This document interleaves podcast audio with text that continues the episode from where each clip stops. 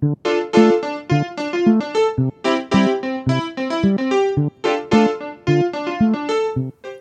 家好，我们这里是别在这里发癫，我是 D 仔，我是美仙。然后我们这一期的主题其实来源于前段时间发生的一件事情，嗯，背景是我其实很少和我爸爸妈妈视频电话，然后基本上都是我和我妈妈视频之后，在我妈的镜头里面能看到我爸，但我和我爸主动去面对面的聊天少之又少。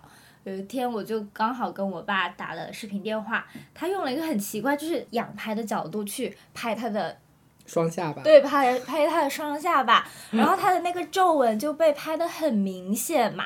然后那一刻，我就会把我爸和老人这样的词挂上钩了。那一刻，我心情是有一点点复杂的。接着，他那天就跟我说，他要去甘肃做一个项目，因为疫情这几年，其实我们家都没有什么收入。然后他就想说要出去去赚钱，要去干活了，不能就是一直呃花钱。我听到这个消息的时候，我当时内心就是紧了一下，变得非常的波澜。然后我也意识到那是我第一次有这样的一种波澜。首先，我是真的很担心我爸去一个甘肃，让我觉得是一个 比较偏僻的地方。我脑海里面就浮现了在那种工厂啊、然后沙漠啊，在这边去干项目那种很苦很。又累的场景，然后其次的话，我又是一种很释然的状态。我想着，我好像也不能拦着他，我也不能说你别去，然后我赚钱养你，我也养不起，我也不能拦着他，所以我就跟他说：“那你要注意安全，有什么事跟我说。”然后那时候挂了电话以后，我就觉得那个感觉可能就有一点像我爸妈知道我要来上海一个人沪漂打工的感觉是有一点像的，就又有一点担心，又有一点。觉得其实这是一件好的事情，但不能拦我，我就立刻跟弟仔发语音说，我们是时候可能要聊一下原生家庭啊，或者是和父母陪伴、爱啊这样的主题，怎么去和解的话题了。那天美心跟我聊这个事情的时候，其实我内心是毫无波澜的，因为我没有经历过，就是他说的这些，我爸妈可能就是。从我出生一直到现在都是在那个小县城，嗯，然后他们对我也没有过什么担忧，因为他觉得我是男孩子，就是外出打拼好像是一件应该的事情，嗯，所以从来没有过这种感觉。那如果让你去形容你和你家庭原生家庭的关系，或者是你的成长，你你大概会想到一些什么样的词或者怎么样的状态啊？割裂。gay 这个身份觉醒的很早，所以我从一开始我就是抱着我可能以后不会再跟我的家庭有过多的联系的这种状态跟我的爸妈生活。嗯，那你现在是割裂了？很割裂，就像我们认识那么久嘛，其实你跟你爸妈通话的次数挺多的，我我都撞见过好几次。但是我跟我爸妈通话最近一次就是我奶奶去世。哦，然后再往前一次就应该是我阳的时候，就是去年年底十二月份的时候，上海不是一大批阳了吗？我妈那时候就就打电话问了我一下，她说你状况怎么样？然后说啊，吃点补一点东西之类的就没了。所以你们平常是会有交流的吗？没有，就你现在打开我的微信记录，可能就是我妈就是会。发了很多，但是我可能就挑着回一下，就可能是他可能就说，哎，最近怎么样，工作怎么样，身体怎么样，这种我都不会回。最近一条什么？他说你奶奶去世了，他说你你看一下你哪天方便回来。我说好的，我看一下。就算是我妈亲自发了微信跟我说这件事情，我也是想好之后打电话给我姐，我说我我说姐，我我应该是这一天回来，你呢？然后就我们就巧了一个时间嘛。瞧好之后，我说：“我说你跟妈妈说吧，我挂了。”啊，就是我跟我家庭现在纯靠我姐来维持，就是我们所有的沟通都是通过我姐。哦，所以相当于你们现在有点像同事。啊，对，但可能，但我觉得同事可能会更加亲密吧。同事可能就起码会做好表面功夫，可能看到消息不会秒回，也可能会当天回，但是我很少。那你会对现在的状态有负担吗？没有，因为我没有责任感，我也没有道德感。可可能真的就是因为我跟我家里的联系太少了，以至于，除非是那种生老病死这种大事，其他的小事在我眼里好像都跟我没有太大关系。那你父母对你们这样子的状态也是很 OK 的？我不知道他 O 不 OK，但是他也没有向我说过说，哎，你能不能多打一下电话跟我们报平安或者之类的这种，他们也从来没说过。那我觉得是挺好的，就是你们双方都能够保持这样的默契，或者是心照不宣的去。但是我又怕是我爸妈他们想要维持他们的面子，然后不跟我说，因为我这次回家的时候，我爸就一直问我，他说你一定要葬礼结束就立马走吗？我说对啊，因为我还约了别人第二天爬山。哦，他说能不能推一下？我说不不能吧，我说我已经提前两周跟别人约好了要去爬山。然后我爸就说：“哦，那行吧，你就注意安全吧。”我姐当时就在旁边说：“她说你听不出来吗？爸爸就是想让你在家多待两天。”我说：“不行哎，我跟别人约好了要爬山。”就是我当时就陷入一个怪圈，我跟别人约好了要爬山，我不能爽约。就是他们无论跟我说什么，不行哎，我约了爬山。然后我现在想，哦，可能我爸当时确实是。想要我在家多待几天，因为刚好是连着五一嘛，可以在家待五天。嗯。可能在家待了两天，我就走了。哦。那你的爸妈可以看到你的朋友圈吗？看不到，而且他们知道他们看不到。他们一开始以为我把他们拉黑了，但是他们发现能给我发消息，然后我姐就跟他们解释说，可能就只是把你们屏蔽了。然后我姐当时就想。操作给我爸妈看，说弟弟只是把你们屏蔽了，没有把我屏蔽。结果他一点开进去，怎么把我也屏蔽了？然后当时他就立马截图问：“你为什么要把一家人全屏蔽掉？”我说：“啊，我也不知道啊。”然后就逃避这个话题。然后再之后，就朋友圈这个事情，我延伸一下，就是因为我姐真的，她有段时间就是无论我妈爸发什么，她都要评论，然后都要点赞。然后我妈后面有段时间也很烦，我爸也烦，我姐就是发现，不仅我把他屏蔽了，我爸妈也把他屏蔽了，他就是看不到我们一家人任何的朋友圈，他也没发现任何不对，因为他每天几乎是每天都会跟我妈打电话，一直在保持联系，就可能说。他接我外甥下课的时候，在车上的时候，就可能会跟我妈打个十分钟、十五分钟，就说一下大概今天发生什么事情。他就算看不到朋友圈，他也不会感觉到奇怪，所以他当时就也没有意识到这件事情。挺好笑。其实我也没办法理解，像我姐或者像你这种，就是会主动跟家里打视频或者打电话。哎，这是我目前很不能和解的点，就是呃，我妈。或者是我爸对我们之间的关系是有需求的，他们会一直跟我说要多往家里面打电话。嗯，但是我就是做不到，我就是没有办法主动。其实你看到的我跟家里的通话，或者我说的话，都是他们主动打来的。然后我会不习惯，或者是没有需求，会跟家里人去分享我的生活，或者是跟他们报平安，或者是我去了哪里。就是我没有这样的意识和习惯，所以这是我不太能和解的点。同时，我会有一些愧疚感，或者是负担感。我会觉得我这样做其实是不对的，但是我又不是很想一直和家里面去报备我的生活，或者是分享我的生活。我是没有这样的习惯，我还不知道我要该怎么办好。就是我也不知道你打电话能说些什么。对啊。就我没办法像我小学一样，就是事无巨细跟他们说，但是打了电话肯定要有事情说嘛，我又不可能说我今天吃了什么菜，嗯，毕竟又不是谈恋爱，对吧？对呀，就谈恋爱才会有谈恋爱会，但是好像这样又不太对，就是你谈恋爱，你愿意每天跟另外一个人分享，但是你跟家里好像已经跟他们共同生活了十多年。你觉得可能日子就是这样，日复一日，也没有什么好分享的。其实大家都知道你应该是个什么样的状况。对，而且就是也没有从小培养这样的习惯吧。因为我小时候不是和我爸妈是分开的嘛，我基本上大部分的成长时间都不会和我爸妈天天待在一起，也不会跟他们天天去联系，所以小时候就已经没有这样的习惯了。他们也不会有这样的习惯跟我说他们分享的事情，所以。我就没有办法在现在去跟他们不断的去分享我的生活，嗯而且还有一个点我我觉得有点让我不舒服的是，比如说我分享了一些东西过去嘛，他们会给我的一些比较负面的反馈嘛，就比如说。我今天吃了一个什么什么样好吃的，他们就说你不要叫外卖，我或者自己在家做嘛，所以我会觉得有压力。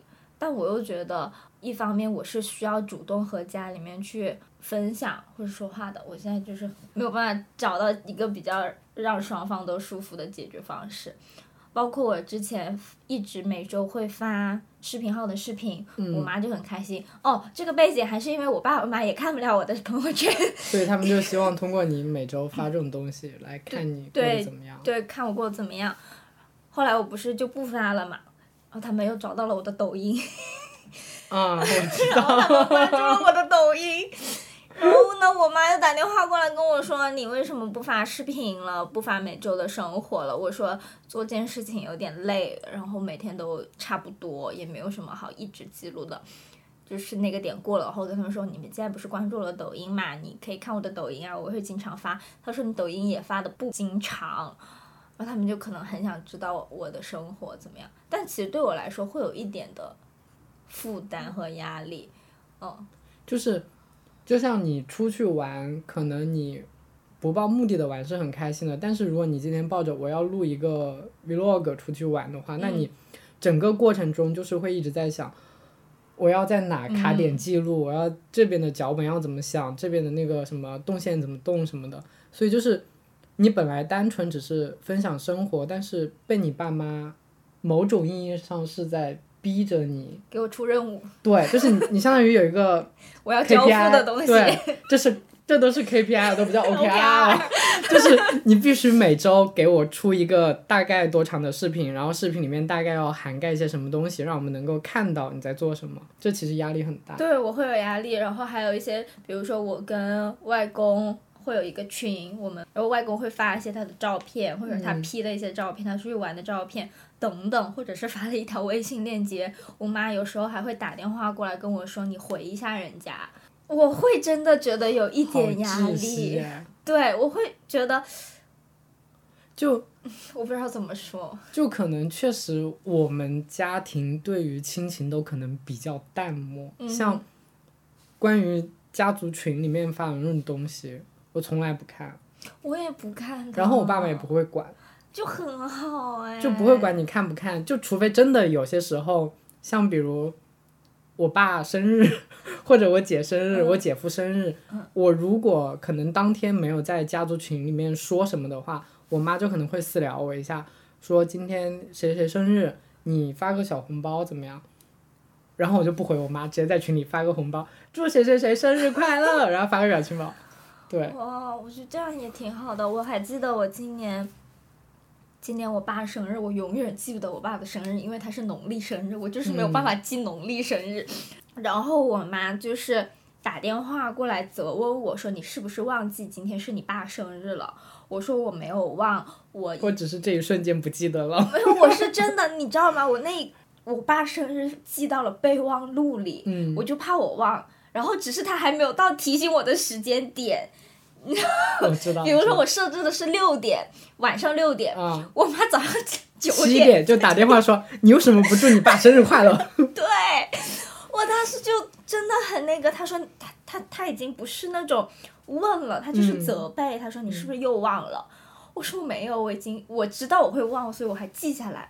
我当时就觉得很窒息，然后我就说，那既然这样，你已经给我打电话了，我爸也在你旁边，那我直接呃，就是你拿着电话，我就跟我爸直接说生生日快乐，因为我确实定的是晚上的时间嘛。嗯，他说不要，你自己打电，你挂了我的电话，重新打电话给他。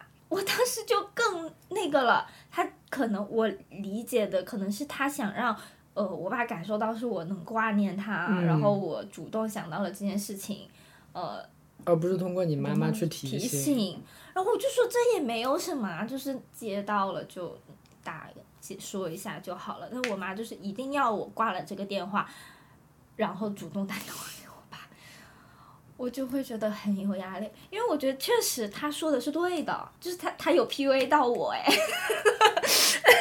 可可能确实就是父母的生日确实是比较重要的啦，就是需要记住。对，因为我永远记得我妈的生日，她是公历生日，哦，我永远记不得农历生日，所以我就会那个像我像我们家只要是公历生日我都记得住，所以因为农历你还要去算嘛，就是要提前算。对对对对对，所以我就每次都会忘，所以那今年我就是特意记住了，写 写在了备忘录里，但是还是被骂了。很正常啊，这种事情我有很多时候都忘记，就是我忘记我妈的生日，可能我爸会私聊我，或者我姐会私聊我，嗯就是他们都会提醒我一下，对呀、但是也不会像你妈妈那样，就是说有有责备的意思，啊。他们可能就是觉得你这个人就是没记性，我们已经习惯了这件事情嗯了，所以我们只是来提醒一下，我妈会默认为我不上心，我不用心，不孝顺，哦，就直接上升另外一个层哦，就像你比如说恋人吵架嘛，就我的生日你怎么不记得呢？就是有用心的人一定会记得，你知道吗？就是这种，嗯 嗯就会因为，所以我觉得他说的是对的，但我就是记不住，这让我很有压力。但我又但我又不会跟就是很亲的人去沟通这种事情，我就会一直有压力。嗯，我觉得这种事情可能也没办法跟你爸妈沟通。嗯观念不一样嘛，没啥好沟通的，就只能默默的做好这件事情。嗯在我们家，可能没有这种很大的观念上的冲突，我觉得，也可能是我爸妈的接受程度相对来说高一点，嗯他觉得你只要没有道德上的瑕疵，就很多事情都可以带过的。就比如忘记生日啊，或者是不经常联系啊，这种事情他们都觉得无所谓的。你一个人在外面工作，你只要身体健康就 OK 了。然后真有急事的时候，我们找你是能找到的，就没什么问题，嗯不会给我上那种道德枷锁。对，其实大部分的枷锁来会来源于我妈，我爸就还好。我爸当他们知道他们看不到我朋友圈的时候嘛，我妈就会责问我为什么别人家的女儿都可以让爸妈看朋友圈，就你不行。然后我爸就会跟我说你，他就会说打开朋友圈让我看，我就说我不想打开让我看。我爸就会说，人家总会有一点自己的小秘密和隐私啊，你为什么非要看呢？嗯，我爸就会能够理解。我觉得可能是因为妈妈的掌控欲一般都会比较大一点，因为传统的家庭里面都是爸爸在外面工作嘛，基本上就不管家里，所以嗯。他已经习惯了整个家里，他也不是说习惯吧，就可能他对家里确实没那么上心，他觉得好像一切在他的大的掌控内就 OK 了，他细节他不管的。但是像妈妈，她就是每天在家柴米油盐醋，抓的就是一些很细节的东西，所以掌控欲就会非常足。嗯。就是一定要按照我的想法去做，然后一定要得到一个我想要的反馈，他们才会满意。类似是这样的。而且你刚刚说你，比如说你爸妈只要找到你就行了。我妈很搞笑，我不知道有没有说过，有一次大学的时候，我们参加了一个篮球赛，结束赢了以后，我们就和同学一起出去外面吃东西了嘛。嗯那个时候我的手机没有电了，我妈刚好打电话给我手机，发现我关机打不通，她就打电话给了我的跟我在同一个大学的高中同学，打电话给那个同学问我去哪里了。我同学说不知道，但是他们今天下午应该是有篮球赛，可能出去吃饭了。我那个跟我一起在大学的高中同学又联系到了我们的共友，然后又这样一层一层一层，最后对，联联系到了共友，联系到了共友以后呢，我那就是那个共友是我的同班同学，他又联系到了我隔壁舍友跟我一起去吃饭的人，对，然后说说我妈找不到我。然后跟我一起去吃饭的人直接甩了个手机跟我说：“你打个电话给你妈，你妈找不到你。”我以为他在跟我开玩笑，我说啊，他说你当我开玩笑啊，是你妈真找不到你。好窒息、啊。然后我就我就说 OK fine，我打了电话给我妈，我妈说你为什么要关机，为什么不接电话？我说我在手机没电了，我在外面吃饭。然后她然后也没有什么大事，没有什么大事，就是日常的联系。对，然后找不到我，我也没有办法，因为其实那个手机没电的时间真的很短，就是一两个小时不到嘛，嗯就是小学学学校的小吃街吃一个东西而已。我也不是那种半夜十点不回消息嗯才走，下午七点而已。哦，想起到今年过年的时候嘛，一大早我就跟朋友约了出去玩，嗯然后我妈认识那个朋友，我们当天就是先出去逛街，然后看个电影，然后再一起约了人去他他家打麻将。其实那天我是要回家吃晚饭的，嗯但是我妈可能就是大概下午三点的样子打一个电话给我没打通，嗯，她就以为我不回家了。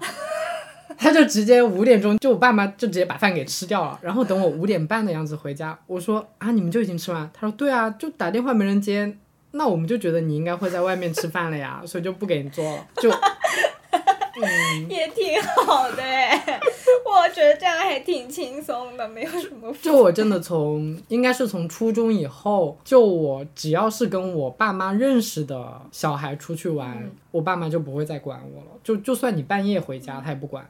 哦，我从小就很羡慕，我妈是只要我跟谁出去都要要到对方的联系方式，然后呃到点就会打电话问我在哪，或者让我报备嗯，当天的行程，或者是明天要怎么样的，而且对方的手机一定要打得通，我就会很有压力。而且如果他只要我打一次电话不接，他就会一直打，一直打，一直打，打到我接为止。哦，真的挺有压力的。那那你有没有就是因为这件事情跟你爸妈争吵过呢？没有，就是一直自己憋着。对，我会说哎，因为我有很多事情，就像我那天跟你说嘛，我说越是关系亲近的人，我有些话越说得出口。就我之前我爸妈管我学习上的事情，就管得特别死，就是每天就是给你安排了一个时间表，你这个点必须做这个作业，然后一定要做满两个小时，然后你再做别的作业，一定要干到晚上十一点半，怎样怎样。然后后面就是对我来说，这种压迫式的学习其实效果不是很大。我要自己自主的驱动去学习的话，可能效果提升更大。但是那样我压力很大嘛，被他们弄的，然后就跟我妈就大吵，大吵之后，然后不是要考试嘛，我就考的特别差，就故意的，你知道吧？他们就觉得为什么我都叫你这样学习了，你还不上点心，你还考那么差？一方面可能是因为要开家长会嘛，就可能丢脸；另一方面就是又觉得我不听话。嗯，然后我当时我就说，我就真的说的很严重的话，就说我又没叫你们把我生下来。啊，如果你想要一个很乖的小孩或者怎么样，就很听你的话，那你再生一个。嗯，就我觉得我没办法过这样的生活。那如果你们非得逼我这样做的话，我可能现在就死在这里。然后我妈当时听了就火很大，然后就给了我一巴掌，嗯然后就说啊，我生你养你那么辛苦，你跟我说这种话，然后我就不说话了，我就可能当时我们家的氛围就变得特别怪，可能持续了可能一周吧，嗯就是完全隔断了跟他们任何交流的机会，就每天回家我就进房，他们会想要问我，但是我就是不说话，就沉默。然后后面我妈就过来跟我道歉，就说啊，那时候，呃，两个人的情绪啊，怎么样怎么样，不应该这样打我或者怎么。但我当时心里哈，就想的就是你这样说也没用，反正我以后就是决定了，我以后肯定跟你们的联系不会很亲密。我也没觉得我妈打的有多那啥，我反正觉得，哎，打得好，确实不听话，就是就我该打。对我自己也觉得说的很过分，该打。但是打完之后，我就觉得我妈也没必要过来跟我这样道歉，我就觉得也不是她的问题。嗯但是她这样给我道歉，我会觉得很难堪。啊，我很早之前，大概是小学的时候，也会说，呃，那种让类似于让父母伤心的话，嗯。我妈就会跟我说，呃，你知道你说这样的话听的人会有多伤心吗？我就是不知道啊，小时候我就是不知道，然后就是他们也给我冷战嘛，但是他们主动冷战的，然后他们会让我去道歉，我就道了，但我很不喜欢那样的场景，所以可能也是我不喜欢制造矛盾的原因吧。一个是我不喜欢跟别人道歉，也不习惯别人跟我道歉，还有一个就是你很怕直面冲突吗？矛盾在那就是不。想让别人伤心，或者让别人的情绪变得不好。因为我觉得吵架就是会让别人心情不好，所以我就很少去吵架了。像比如说我妈有时候问我为什么不接电话，或者是一些让我觉得很不舒服的事情，我就会像一个渣男一样找找理由啊，找借口啊，敷衍过去啊，但其实都不是一些根本的原因。就很奇怪，我我在亲密关系里面，我我分两种嘛，一种是亲情，一种是爱情。亲情里面，我觉得争吵是会让很多事情得到解决，但是我觉得爱情里面，就是我吵的越多，我对这段关系就越失望，就可能是因为我觉得父母我是不能再换的，嗯但是恋人我是可以再换的，嗯。所以我跟恋人吵架就会消磨我的耐心，但是我跟父母吵架，我只会想着我我终于把问题抬到台面上来了，嗯那现在我们就要解决，嗯，不解决的话，这个问题永远都埋在这里。嗯可能是父母你需要吵架，他们才能意识到问题的严重性。对，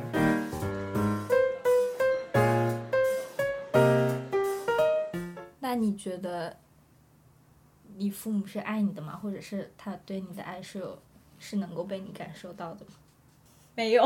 不是这个问题，那你先说，呃，你感知到的什么才叫爱呢？我能感知到我父母是爱我的，就比如说，在我遇到问题的时候，比如说我遇到了一个问题，然后我跟不同的人说，我妈一定是第一时间回应我，以及帮我想问题，甚至帮我想在前面的人。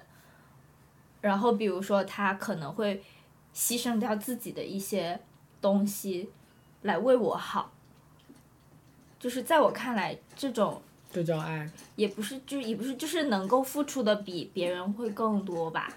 但可能也不是，但这种爱你不，你不能把它定义成正确的爱，畸形的爱也是爱，一种牵绊的爱吧。呃，然后我爸对我的爱，他可能就是希望我健康快乐的长大。我觉得这是在他们现有的认知或者是成长经历里面，他们做的最大的努力了。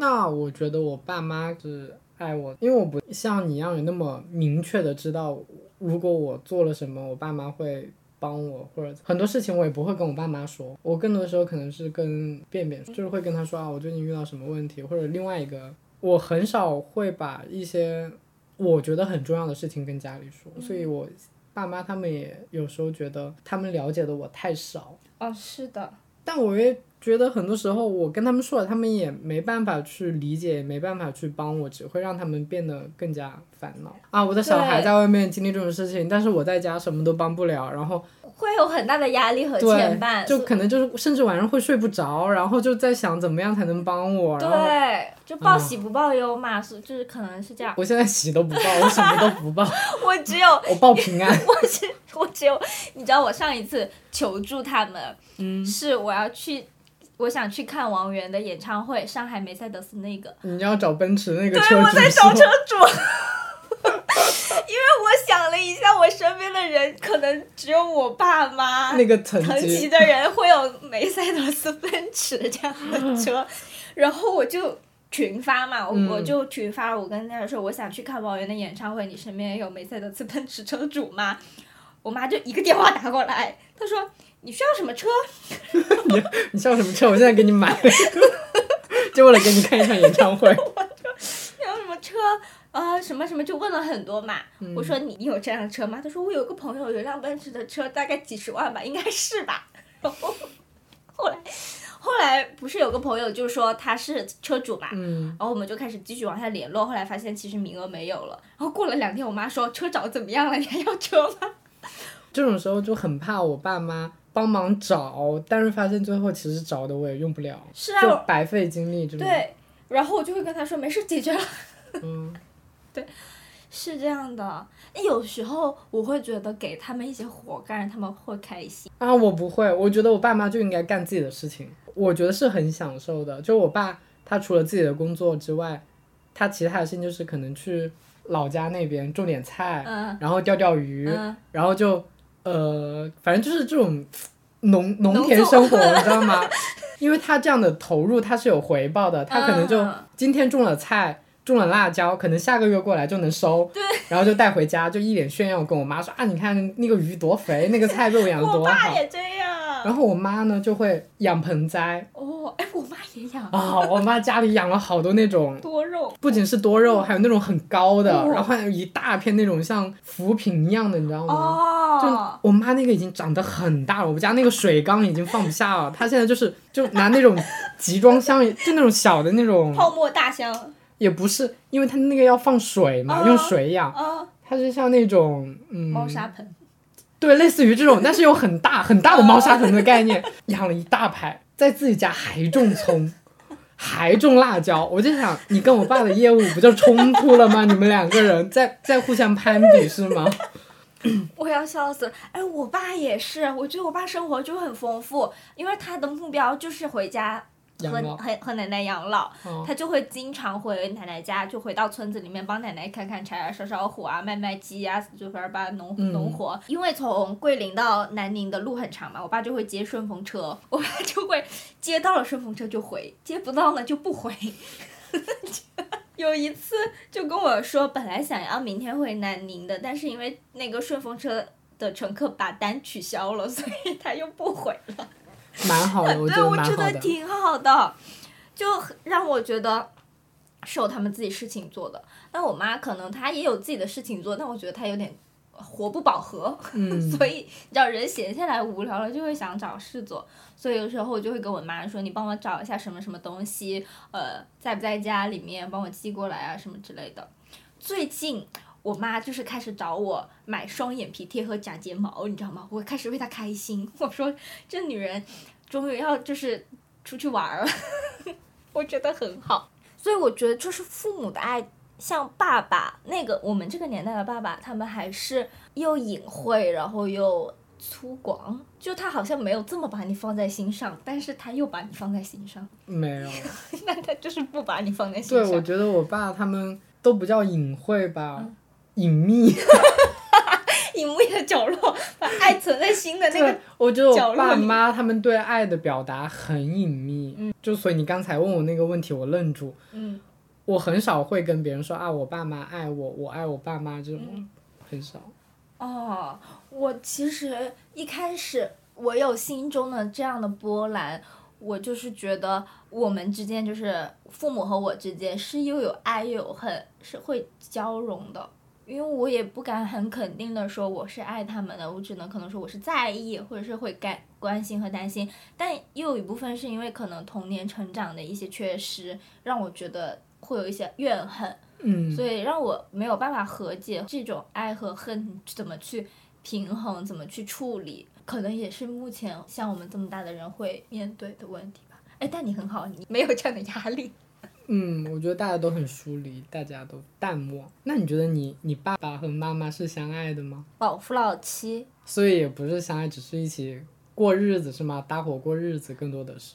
但没有这么疏离啦，他们之间是会有爱情在的，是会有爱情的那种。所以你小时候是能感知到你父母是相爱的，哦，不能，我小时候都不见不到我父母哎，我怎么感知他们啊？就是你偶尔见到的时候，你是能感知到他们之间是有爱的流动吗？就是在你的印象中很少很少，因为我基本上见不到我爸，我只能，但是他们会打电话，嗯，就比如说我我爸每周会打电话给我妈，然后去分享一下生活啊什么的，他们还是会很亲密的喊，哎，我老婆呢，就是类似于是让我不会觉得他们只是搭伙的过日子，他们之间是有感情的。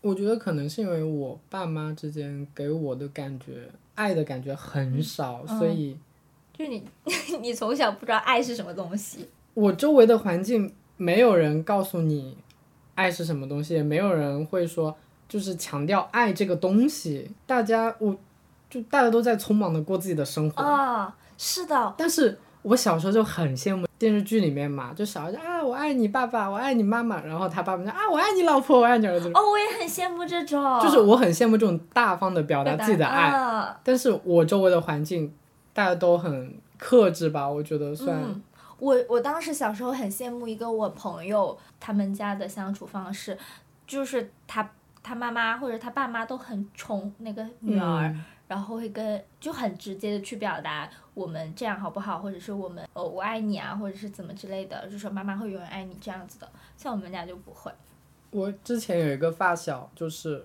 就我前几天刷朋友圈，我都还看到，就是他就截图嘛，视频就那个聊天的截图，就说啊，爸爸我爱你，妈妈我爱你，就 我我就觉得哇，二十七岁的人了，还能跟爸妈说这种话，我觉得好了不起我也觉得，要是在我身上，我会尴尬到死，啊！我那天看那个截图，我都已经开始尴尬了，尴尬了哦。但是他很幸福，我觉得我也很羡慕他。哦，我也会很羡慕这样的状态。就是我身边比较好的一个姐妹，她和她爸妈也是这样的关系，她会每天赖着她妈跟跟她妈妈视频，嗯然后跟他们去撒娇啊什么的，然后他们的动态会很好，就会你就能感觉到他们家里面的关系是很亲密的，类似于朋友啊或者什么之类的。这才是健康的家家庭。庭，我们两个的家庭都不健康。所以有时候我就会在孝顺和舒服这样的不知道怎么去平衡，因为我觉得可能像我羡慕的家那样子，呃，回家，呃比如说过年过节会给家里面买礼物啊、打钱啊，会花很多时间去陪伴他们，跟他们去呃聊天什么，在我看来可能是一种孝顺的行为，但我做不到。但如果我做到的话，我心里会不舒服。我能做到的最大的就是跟我爸妈一起晒太阳，然后各自玩各自的手手机，在那边刷抖音，啊，这是我能做到最大，因为我真的不知道我该跟他们聊什么什么？对啊，然后我现在回家就是一直看电视，看电视，然后偶尔回一下微信，我爸妈也不会跟我聊天，他们就可能就坐在旁边刷自己的微信、自己的抖音。就我觉得他们有自己独立的生活，不需要我过多的去参与他们或者是吩咐他们。可能他们也习惯了跟你这样的相处。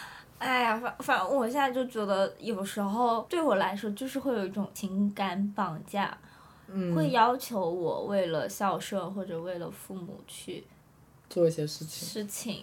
就你知道为什么我昨天我说我看《向往的生活》第一期我会很难受嘛？就我会想到对我的绑架，因为你看他们那两个老人就是开了八个小时的车，十三个小时。哦，十三个小时的车去找小朋友，然后就联系不到他嘛。如果我是小朋友，我会觉得你有一点不礼貌。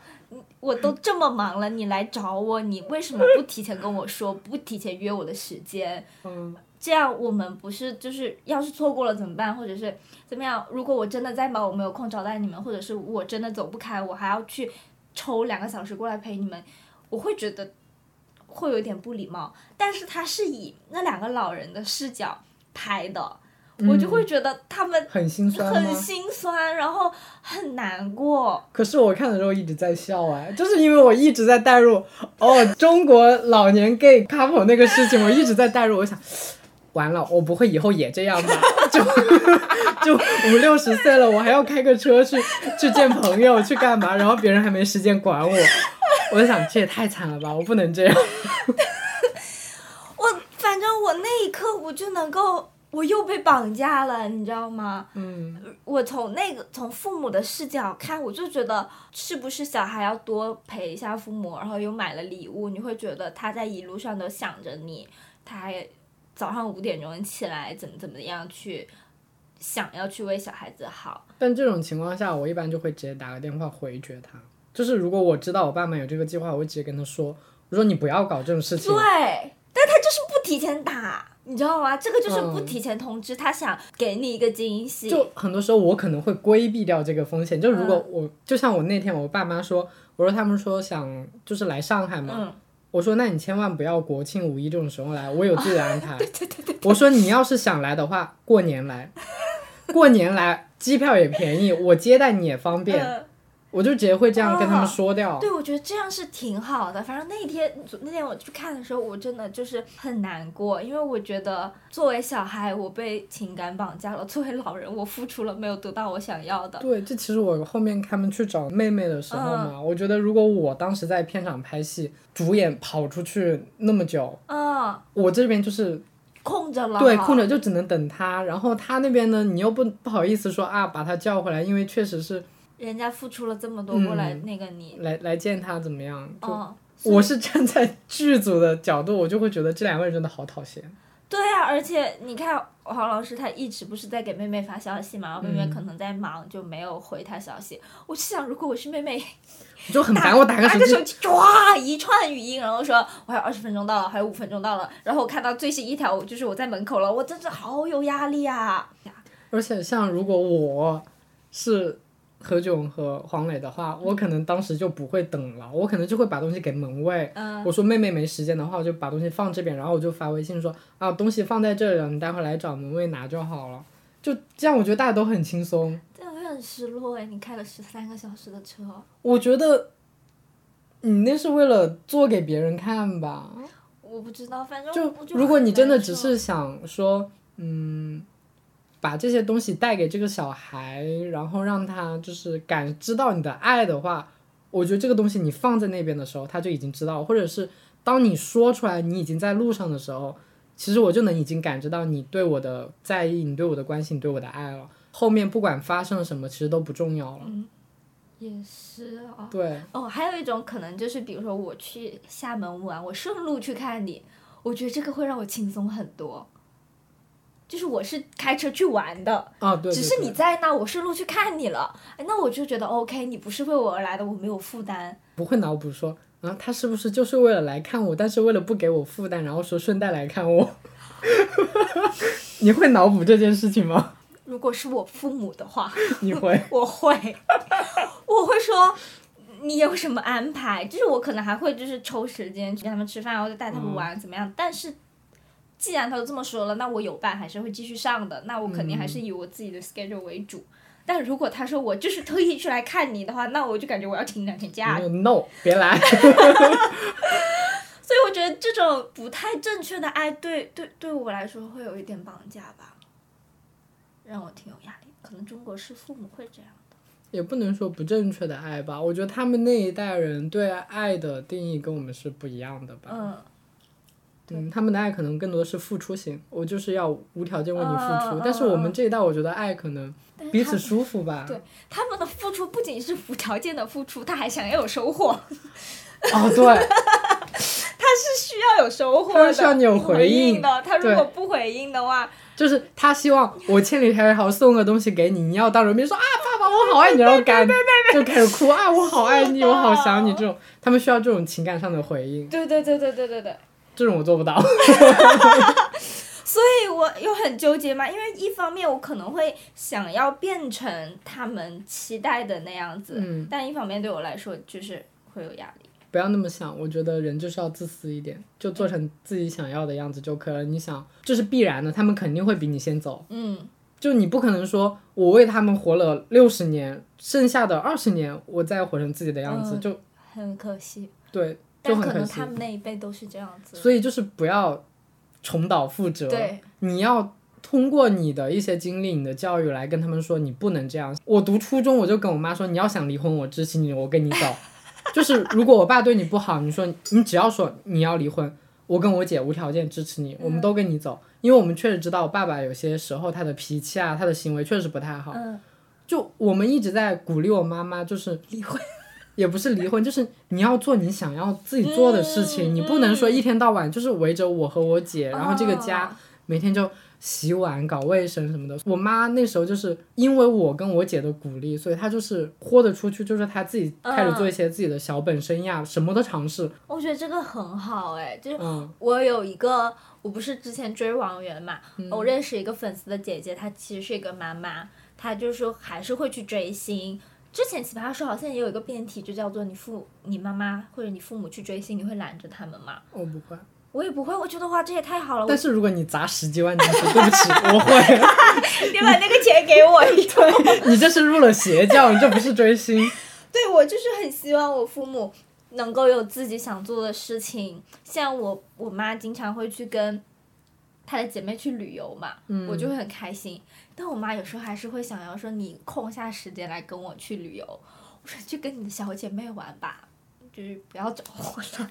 我妈就好像开始会跟着她的小姐妹，就是偶尔嗯出去逛一逛，或者是我爸就开车带我妈去周围的省份就自驾游，可能就两天嗯，来回一下就，我觉得也挺挺好的。的啊。所以，所以每次我妈在群里发他们出去旅游的时候，我就说哇哦真好。哎，我也是，我也是。但是我就就像我以前，我可能说哇这个地方好好看，我也想去。嗯捧一下。对，捧一下，就是我们这一代人会习惯性用这种方式 去捧。嗯。所以你不用特别在意。所以我现在就是只说哇好棒，风景好好。我特别喜欢用那个表情，就是大拇指。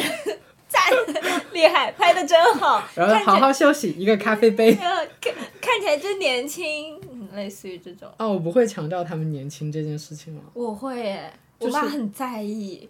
我爸妈其实离六十很近了，因为我是比较小的，我跟我姐差五岁嘛。然后我姐前面其实还有一个，只是夭折了。哦。对，所以我爸妈的年纪相对来说会有一点大，其实就是快。但又没有，就可能还差个三岁四岁的样子。但我会把他们已经归到六十岁那一块，已经和老人挂钩了。我才刚开始。就是我不会跟他们说哇，你还年轻啊，或者怎么样。像我爸以前和我妈都会执着于染黑头发。哦。就是一看到有白的就会染，一看到有白的就染。后面我就跟他们说，这个东西致癌，你少染。然后我爸，我爸现在就开始不染了，就是。他好像已经接受自己在变老这件事情，就是他现在白头发就很多啊啥的。还有我爸以前 为了不服老，也不知道他在哪学的，就穿那种黑黑黑 T 恤嘛，然后上面那种金的花纹，你知道吗？然后带条金链子。我爸就说摇滚歌手，对他说这样就年轻一点，因为他说他看到的他们。那片的中年人都是这样，我爸就可能有点中年往上走了嘛，他就想，哎，贴他们一点，然后就被我跟我姐就是声讨，就说你这样就很像打流的，你知道吗？这种不干正事的人就黑社会，干嘛啊？你这个金链子你是要干嘛？你是要告诉别人家里很有钱吗？哎，你可以给他买迪卡侬。嗯，对对对对，我很想给我爸买迪卡侬，又便宜又好穿。就上次回去还跟我姐就一起。看淘宝嘛，就给我爸买了很多那种就登山的那种，就是也不是鼓励他去登山，只是因为登山的衣服确实做的很舒服，给他买了好多。然后等一到货，我妈就特别开心，给他拍照，拍好之后就搭完一套嘛，就发群里，我们就啊好看。是，我也是，我也是，我也是，我也是，是这样的。我给我外公买的那个衣服。睡衣加居服，嗯外公就穿出门，天天穿，很 搞笑。然后还有我们前公司的文化衫，全部寄回家了。总结一下，就从我个人的立场来说，原生家庭其实可能对你的影响很大。是。但是你要跳脱，就这这是你的人生，不管他对你的影响有多大。我知道，就是站着说话不腰疼嘛，就是鼓励大家什么跳脱原生家庭之类的。但这确实是很重要的一件事情，你同时也要鼓励你的爸妈跳脱他们的原生家庭，去做一些他们想做的事情。嗯，对，可能就是接受这种纠结的状态吧。反正我是会一直纠结下去的。至于跟亲密关系之间的沟通，我们下一期 展开聊聊。嗯，那下一期就可以聊一聊。大家对于亲情、友情各种人际关系的处理吧。对。然后大家就会听到我一些很冷血的东西。好啦，今天我们就先到这里吧，大家拜拜。拜拜。